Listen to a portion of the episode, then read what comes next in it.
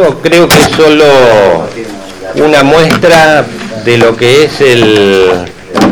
la Universidad Nacional del Comahue como el aparato de desarrollo científico y tecnológico más importante de la Patagonia. La ciudad de Neuquén, como la mayor parte de las ciudades de las provincias de Río Negro y Neuquén, tienen la enorme posibilidad de contar con el sistema científico, tecnológico y de transferencia tecnológica más desarrollado de toda la Patagonia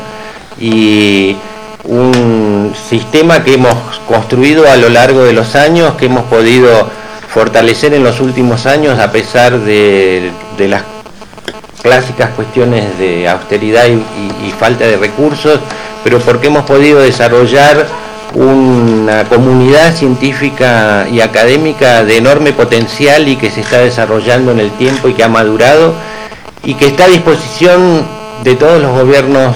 locales y de los gobiernos provinciales y de las empresas y de las organizaciones sociales con las que venimos trabajando fuertemente